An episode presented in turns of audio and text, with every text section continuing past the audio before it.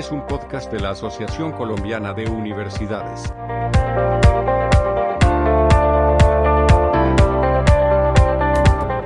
Hola, mi nombre es Giovanni Sola, soy el director de la Oficina de Internacionalización y Relaciones Externas de la Universidad Externa de Colombia. Bienvenidos a esta nueva sección del MOOC Aprendizajes y Oportunidades desde la Internacionalización, para qué y para quiénes. Em, en este apartado intentaré abordar algunos elementos teóricos, aproximaciones alrededor del fenómeno de la internacionalización.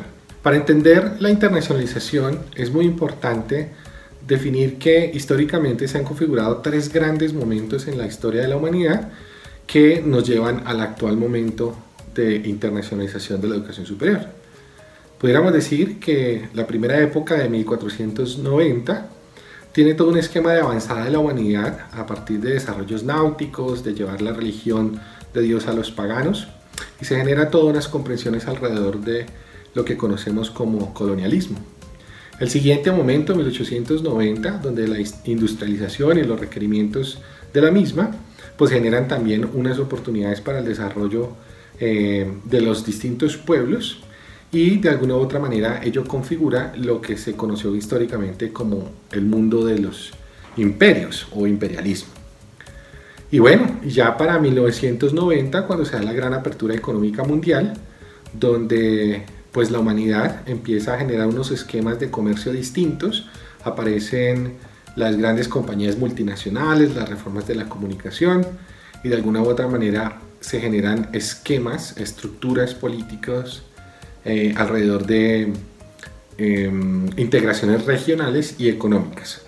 Es lo que conocemos entonces como globalización. Pero claro, cuando uno habla de internacionalización y globalización, pareciera que se utilizan de manera indistinta.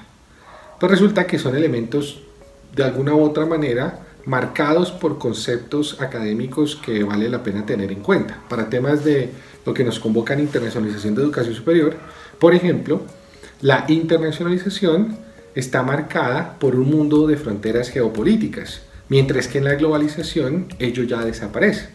En internacionalización, por ejemplo, la mayoría de los países, las instituciones, hacen los acuerdos de movilidad a través de convenios y pues ello se rige a partir de las reglas de juego que se tengan las distintas instituciones o que se tengan los países para generar estas interacciones, para que vayan estudiantes, profesores, investigadores.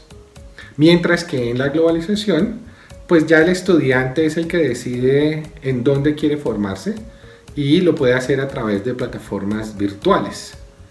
En este, en este precepto eh, es muy difícil de controlar cómo un estudiante accede a formación en otras latitudes, mientras que en la internacionalización, al existir protocolos, pues es de alguna u otra manera fácil de controlar. Y ello pues también nos debe llevar a las comprensiones alrededor de qué ocurre cuando se habla de internacionalización de una institución de educación superior o de la propuesta de formación que se tiene.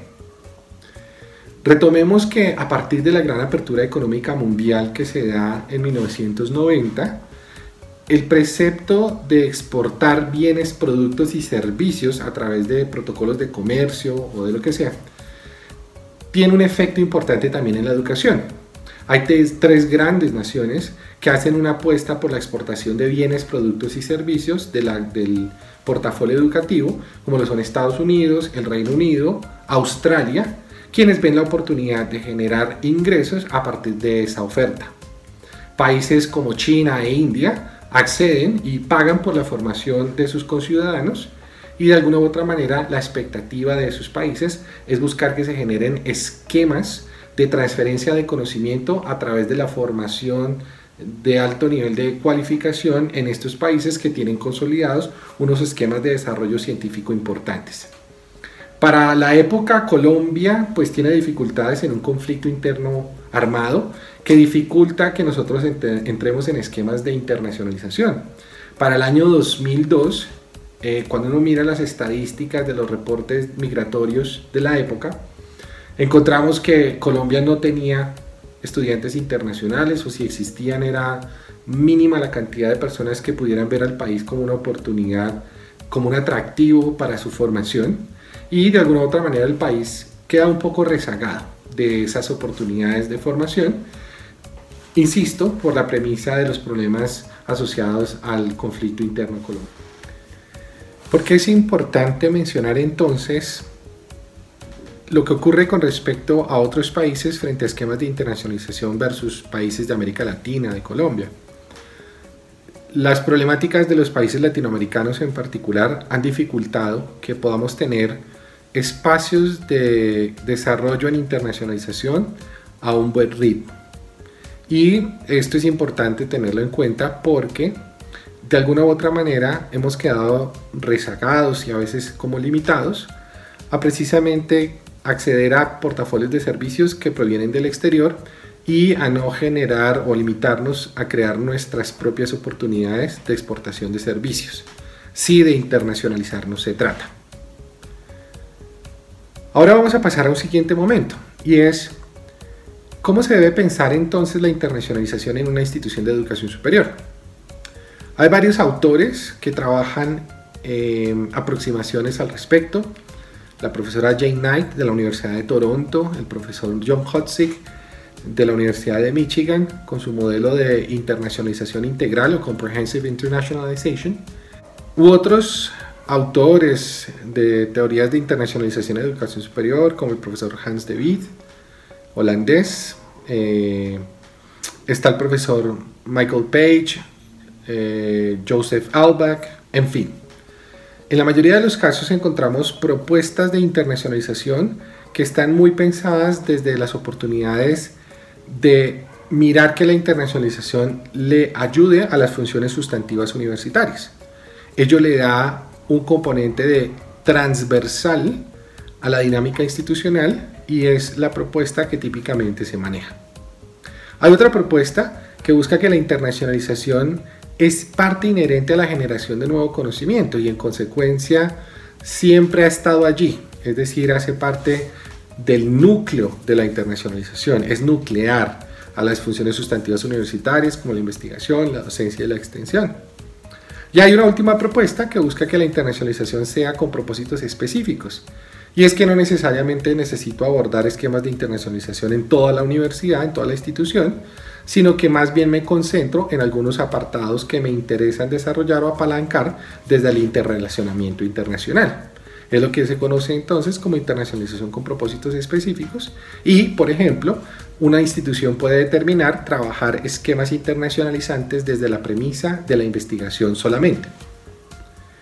Esto es muy importante entenderlo, porque en internacionalización, como ya lo mencionaba el profesor Hans Witt, es muy importante intentar responder tres preguntas que tienen tres círculos importantes para comprenderla.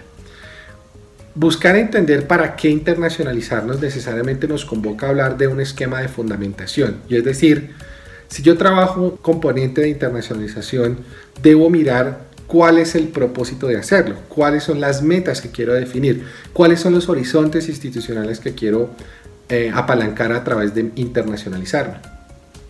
La siguiente pregunta es, una vez yo determino esos derroteros, pues me muevo sobre la línea de cómo lo voy a hacer y allí aparecen los famosos objetivos de internacionalización trazados a través de estrategias.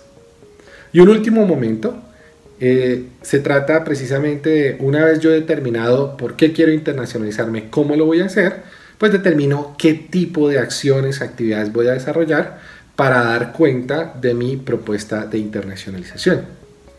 Son tres momentos importantes que vale la pena tener en cuenta, toda vez que la mayoría de instituciones que han sido em, partícipes de investigaciones alrededor de cómo se hace internacionalización, manifiestan que en la mayoría de los casos su internacionalización es muy de carácter operativo.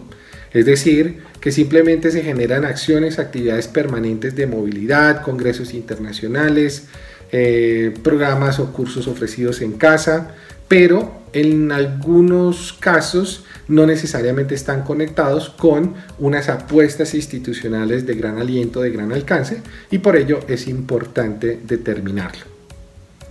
Pues bueno, creo que con eh, este espacio espero que se generen comprensiones alrededor de cómo la internacionalización se ha configurado para el propósito que nos convoca aprender sobre este fenómeno, pero lo más importante es entender que no existe una fórmula exitosa alrededor de cuál es el mejor modelo que puede implementarse en mi institución.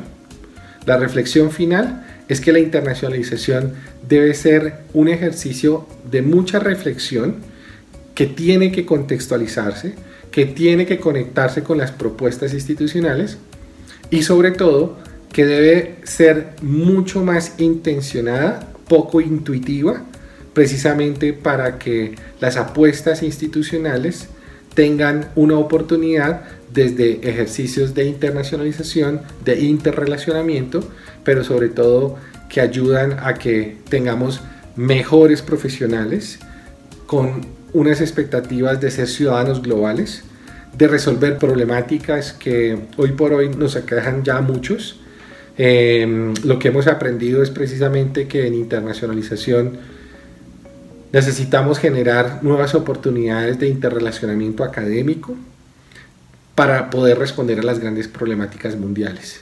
Pero sobre todo de mirar cómo la internacionalización permite que se generen espacios de apropiación social del conocimiento, de transferencia a comunidades que no son necesariamente académicas, a las distintas sociedades que de alguna u otra manera ven, encuentran muchas dificultades porque adolecen de conocimiento que les permita tener un pensamiento de avanzada para tener mejores sociedades, mejores esquemas de desarrollo, pero sobre todo una humanidad con oportunidades de convivencia mundial, de cultura de paz y de mucha otredad. Espero que aprendan, que sigan aprendiendo con los demás módulos de este MOOC. Muchísimas gracias y espero poderles encontrar en una próxima ocasión.